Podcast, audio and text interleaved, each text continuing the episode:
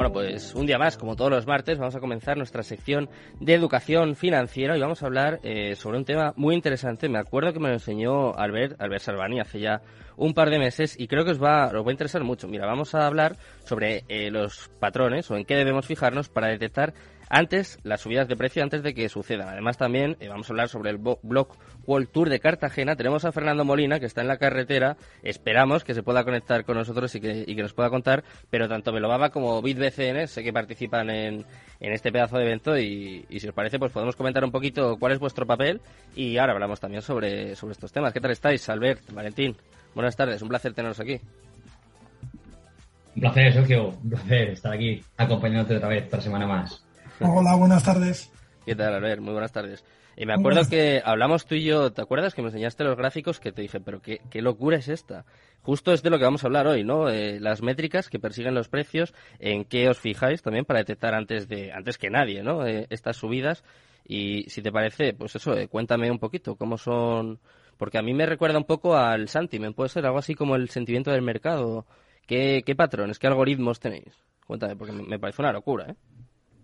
Bueno, es, esa es una, sí que es verdad que es, es una parte, es decir, de hecho la, la, la, pequeña charla que hacemos, bueno, hacemos en el Blog World Tour hay una serie de mesas redondas y luego hacemos una intervención cada uno de los que intervienen en, la, en, las, en las, mesas redondas y mi charla va a versar sobre esto, mm. sobre este tipo de indicadores. Eh, son una, esos indicadores son una parte muy importante, los de sentimiento de mercado, que al final lo que hacen es pues rastrear redes sociales y detectar eh, pues las conversaciones en qué sentido van, ¿no? Respecto a un determinado activo. Y eh, esto nos permite pues eh, establecer patrones y establecer patrones de comportamiento del mercado que podemos aprovechar. Hmm. Entonces, por ejemplo, vamos a poner un ejemplo muy obvio, pero eh, ¿Os saltó de alguna forma la alarma con todo esto que ha sucedido con Terra Luna? ¿Vosotros lo visteis venir o fue como, como para todos, un bombazo inesperado? Hombre, en estos casos funciona más bien en los casos alcistas. En los casos bajistas es más complicado porque mm. el tiempo de respuesta es muchísimo menor. Mm. Es decir, aquí una, una de las variables que entra en juego a la hora de valorar si puedes eh, con según qué activos utilizar esta estrategia, porque no con todos los activos funciona, mm. es el, el, lapso de tiempo que hay entre realmente eh, que dé esa, esa, señal y que eh, realmente se produzca el movimiento. ¿vale? Entonces, en movimientos bajistas muy violentos no hay prácticamente tiempo. Mm. Estabas hablando. Sí, dime, dime, perdón. No, no, que no hay prácticamente ese lapso de tiempo. Entonces es mucho más complejo. Mm. Eh, estamos intentando que entre Fernando Molina con nosotros, pero lo podemos ir contando si queréis. A ver, me parece que ya tenemos a Fernando. No. Vale, pues bueno, estoy hablando con él, me parece que enseguida va a entrar, que estaba en la carretera, me ha dicho que estaba también en un restaurante y me parece que ya por fin le tenemos aquí con nosotros para hablarnos de, este pedazo de evento que, si no me equivoco, empieza el jueves, ¿puede ser, Fernando? Ah, hola, sí. ¿Qué tal? ¿Me oyes? Sí, perfecto. ¿Qué tal, qué tal? Bien, bien, aquí hemos parado en, la venta al pobre, ¿cómo se dice? Vamos a el sitio. Eh, cuéntame, cuéntame, ¿cómo, cómo va este evento? Estáis a puntito, ¿no? Sí, sí, estamos ya mm, montándolo con los, últimos preparativos. Un evento que va a ser tan grande como el de Andorra, mm. que hicimos hace mes y medio. La verdad que hemos tenido poco tiempo para prepararlo, pero, pero encantado de, del apoyo de la industria blockchain española, porque se ha movido mucho con nosotros mm. y, y bien todo el mundo. O sea, yo encantado además. ¿eh? ¿Qué tiene de especial esta edición, Fernando? Aparte de que participan los dos colaboradores que tenemos hoy, ¿no? Tanto Valentín como Albert, pero eh, cuéntame, claro, hicisteis el de Andorra hace un mes y medio, eh, ¿cómo vais a innovar en este o no sé, qué novedades tenéis? Bueno, tenemos una expo NFT, ah. vamos a, crear varias salas donde va a haber NFTs redimibles, que son impresos en, cuadros, para que la gente lo entienda. Mm pantallas eh, de 55 pulgadas para que la gente pueda ver los NFTs eh, digitales. Y luego aparte, pues va a haber proyectos que tienen NFTs que no tienen que ver con el arte, como NAS 21, mm. que ha convertido el contrato de alquiler en, en, NFTs. Le mandamos un saludo a, Nicolás, ¿eh? Un crack. Claro, Nicolás Barilari, que vendrá. O Abius, por ejemplo, que es la música, la ha convertido en NFT. Mm. Y, y más cositas que va a haber por allí. Eh, ¿Cuál es el papel cuál es el papel de, Outer, de Ring? Que sé que también están ahí mano a mano con vosotros. ¿Habéis montado algo con ellos? Sí. ¿Algo de metaverso? es lo siguiente. Outer Ring es el sponsor principal del evento. Y aparte hemos montado un campo de fútbol real de 50 metros cuadrados para jugar al Rocket League ¿Ah? con cosas teledirigidos. Bueno, bueno. es una cosa bastante bastante chula y, novedosa. Es la primera vez que se hace. El mundo al revés, ¿no? Normalmente tú coges el fútbol y lo pasas digital y juegas al FIFA o al Pro Evolution. Y aquí cogemos el Rocket League y lo pasamos al mundo real, ¿no? me estás poniendo los dientes largos, ¿eh, Fernando? Que yo, yo me he hecho algún vicio a ese juego, ¿eh? Ayer lo comentaba con John, pero... Sí, sí. Me vas a tener que pasar algún vídeo de eso, ¿eh? Yo quiero ver por lo menos cómo funciona, ya que yo no puedo hacerlo. Eh, en Twitter en Twitter tenemos ya algunos colgados de, de Play. Play es la, la empresa que, ha desarrollado la idea. Mm. Y es una pasada. O sea, realmente funciona casi casi como en el juego, ¿no? Es más difícil meter goles que, que en el videojuego, pero entran, ¿eh? La pelotita entra al final, ¿eh? Madre mía. Y cuéntame, ¿qué temas vais a tratar en, en este evento? Eh, quiero saber también si os ha influido de alguna forma la caída que hemos vivido en el, mercado cripto en esta última semana sobre todo, pero bueno, yo creo que se podrá decir que el último mes, ¿no? Las últimas semanas. ¿Os influye de alguna forma, no sé, en los temas, en el feedback de la gente? No, realmente no influye nada, porque si realmente miramos, eh, ha influido sobre todo a la gente que ha invertido en Terra Luna. O sea, realmente eh, lo que es la industria en sí sigue desarrollando. O sea, no, no son eventos de especulación de gente que invierte en criptomonedas, sino gente que invierte en proyectos, hmm. en cosas reales. Y ahí no se ha notado, no se ha notado ese golpe que ha habido al precio de Bitcoin. Pero vamos, Bitcoin está en 30.000. O sea, hmm. Las que venimos de años atrás. Ni tan mal, ¿no? Seguimos todavía viendo que no está nada mal este precio, ¿no? Eh, estuve mirando el otro día, por ejemplo, y es el precio de entrada de Tesla, de MicroStrategy, de, del valor de fondo de inversión, entraron en 30-31. O sea, tampoco están en pérdida. Eh, el Salvador entró incluso un poquito más barato, ¿no? Cuando, entró a, a Bitcoin. y al final. Nos asustaban muy rápido, ¿no? Son unas pérdidas, no son unas pérdidas tan exageradas. Yo creo que ha sido más el efecto prensa tradicional y y demás que ha movido mucho más el tema para crear más miedo de lo que es, ¿no? Que si miras arriba 35 o Nasdaq, pues te encuentras ahí a, especialmente a Tesla o a Netflix o a grandes corporaciones que han tenido una caída bastante más grande, hmm. incluso McDonald's, ¿no? Sí, sí, hasta un 70, un 80%, he visto en alguna de estas tecnológicas. Eh, la última pregunta, la última pregunta, Fernando, que no quiero distraerte más, a ver si se te va a enfriar la comida. Eh, me lo dijo ayer John, no sé si lo estás maquinando, no sé si te estoy tirando demasiado la lengua, pero próximamente vais a venir por aquí, por Madrid. ¿Estáis organizando algo? Sí, estamos, tenemos varios frentes abiertos en Madrid, sí. que vamos a intentar cerrarlo aquí en, en Cartagena, para hacer algo grande, grande, grande. O sea, lo que nunca se ha hecho en España, intentar hacerlo en Madrid. Bueno, pues nada, pues o sea, ya, los largos rayando el suelo. Eh, la idea la idea es muy fuerte. O sea, empezó en Andorra. Sí. Yo tengo que hay presencia de bancos importantes y tal. Mm. Y, seguimos madurando la idea de hacer un evento de tres días, además. Ostras.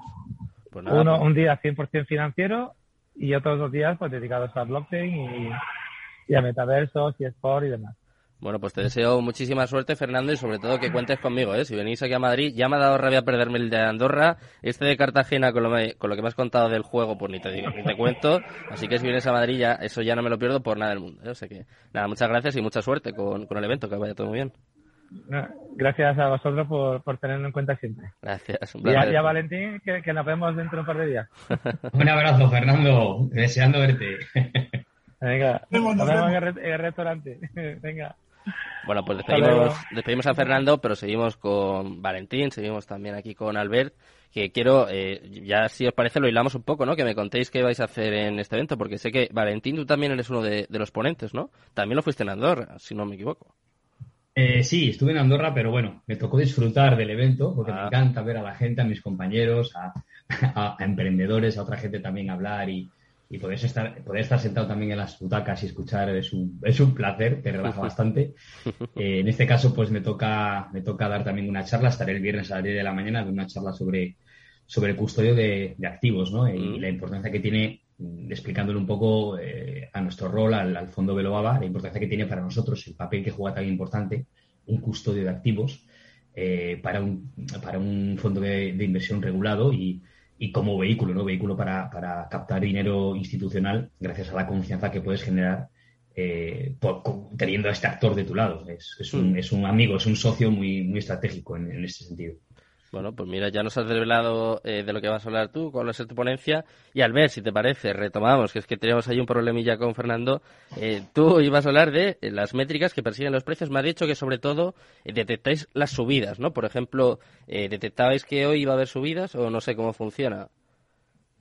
Bueno, en, nosotros, o sea, yo no estoy directamente trabajando con esta herramienta de sentimiento, mm. pero claro, es una herramienta que va monitorizando el mercado, entonces van saltando esas alertas y nosotros las vamos monitorizando y siguiendo, pero básicamente esas alertas se fundamentan en, lo que sucede en, redes sociales. Esa es una parte de lo que vamos a comentar. Es una charla de 15, 20 minutos, o sea que lo vamos a comentar por encima para soltar cuatro o cinco conceptos que la gente, digamos, tenga claros. Y aparte de eso, pues hablaremos de algunas otras métricas que nosotros pues utilizamos, ¿no? En base a, sobre todo, lo que llamamos datos on-chain del, del mercado. Y aparte, pues también, como ha ya también dicho a medias Valentín, vamos a dar alguna primicia respecto a Velobaba, ¿no? De, ¿Ah, sí? inmediato. Sí. ¿Pero no se puede desvelar nada? No. bueno, sí, mejor esperar al jueves. Eh, bueno, es una evolución natural, yo creo, del proyecto. Mm. Creo que muchos proyectos, digamos, de cripto van a ir en esa dirección. Y nosotros lo que hacemos al final, pues, es seguir avanzando, ¿no? Y en ese sentido, digamos que Veloaba CryptoFan, pues es un paso. No es el, la estación final. Mm, me, parece, final, me parece que va ahí. Tenemos que, tenemos que dar un poco ejemplo en la industria, e involucrarnos también con la industria. No solo es captar dinero de clientes y hacerles ganar dinero, sino que esto es un proceso de concienciación, de, introducción y, que, y de realmente aportarnos valores y que el cliente, el fondo y todo lo que nos rodea eh, demos ejemplo en la industria. Entonces ahí eh, haremos algunas noticias. Eh, el jueves patrocinamos, sponsorizamos la cena, la cena que hace ah. el, Congreso, eh, donde tenemos esa exposición de, de, de, los NFTs. Bueno, hay cosas que estamos haciendo y que son bastante interesantes. Mira, como apunte, como apunte, no, no del tema este, sino de lo que hablaban de los datos on-chain, eh, el, tema de analizar datos on-chain para, un fondo como nosotros grande y que, que, te volverías loco. Eh, si lees noticias, si estás revisando las 11.000 monedas, si estás intentando, te volverías loco literalmente. Lo que, lo que, la perspectiva que nos da a los gestores la métrica on-chain es realmente es la verdad de lo que sucede. lo que maneja al ver es lo irracional del mercado, que es muy complicado. Él intenta darnos cordura lo irracional que es la gráfica, la vela, eh, las transacciones.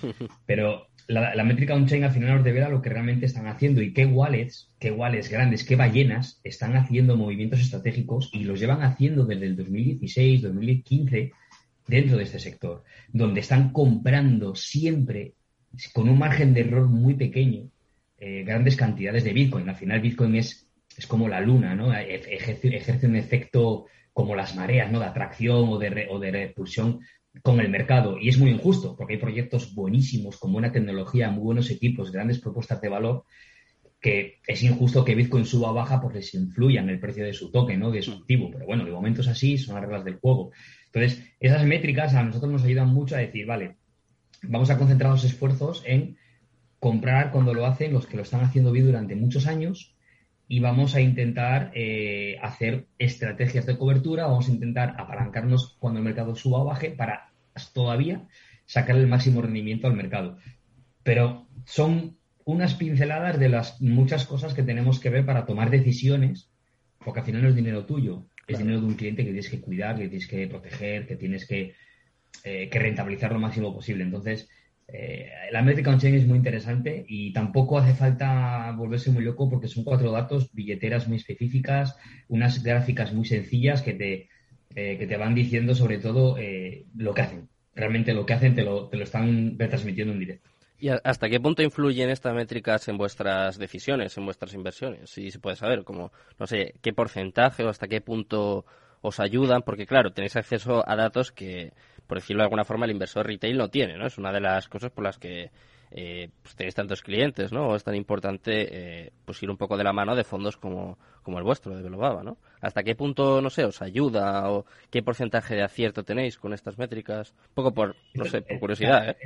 Sí, no, al final son, al final todo lo que manejamos, todo lo que nos aporta ver, todo lo que nos aportan estas otras métricas, todo lo que nos aporta eh, su DAI con el sentimiento social del mercado, hmm. son palancas que tenemos para accionar nuestras, nuestras decisiones. Al final tenemos que tomar decisiones y nos hace falta palancas que, nos reafirmen que las decisiones están bien hechas, ¿no? Y también tener un plan B. O sea, si esto no sucede, ¿qué hacemos? ¿Qué, pasa? O sea, no podemos esperar a que el mercado nos diga, sino tenemos que tener ese plan B.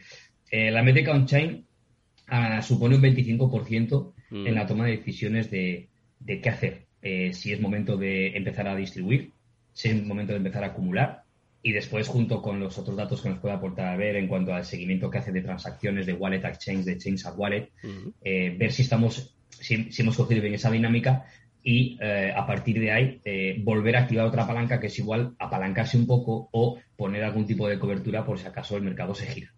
Y por ejemplo, Albert, a ver, esta pregunta es para ti. Momentos como el que estamos viviendo ahora, que el índice Fear Grid está disparado, pero claro, para mal, está en 8 sobre 100.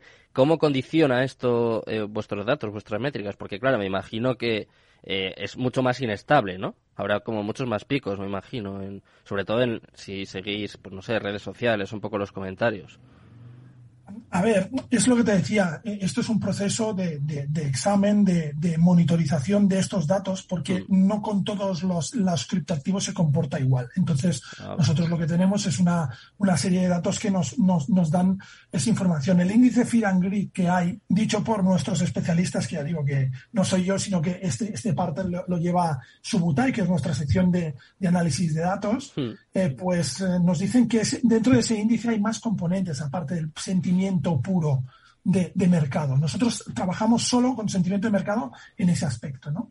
Y entonces, pues hay que valorar muy mucho eh, y hay que monitorizar cada uno de los activos para ver qué rendimiento tienen cada uno de los activos. Entonces, es un poco lo que decía Valentín. Hmm. Estos datos eh, no son datos que de por sí te den un punto de entrada, un punto de salida del mercado, sino que te dan una visión macro del mercado sobre cómo está y sobre qué estrategia debes empezar a utilizar. Luego hay un trabajo, evidentemente, hecho por traders de análisis técnico, en donde se produce esa aproximación al gráfico y se deciden los puntos de entrada y salida si realmente el gráfico lo permite. Es decir, es todo un proceso de decisión donde entran diferentes factores. Hmm. Y por último, Albert, eh, yo sé que tú eres un experto en análisis técnico. Eh, quiero saber, eh, bajo tu punto de vista, cómo está el mercado en estos momentos. En, rapidito, eh, que tenemos un minuto así, pero ¿cómo lo ves? ¿Está tan mal como decía la sexta, por ejemplo, el, otro día? Bueno, a ver, no, prefiero no hacer comentarios sobre, sobre prensa y, y menos sobre... Que yo soy malo, ¿eh?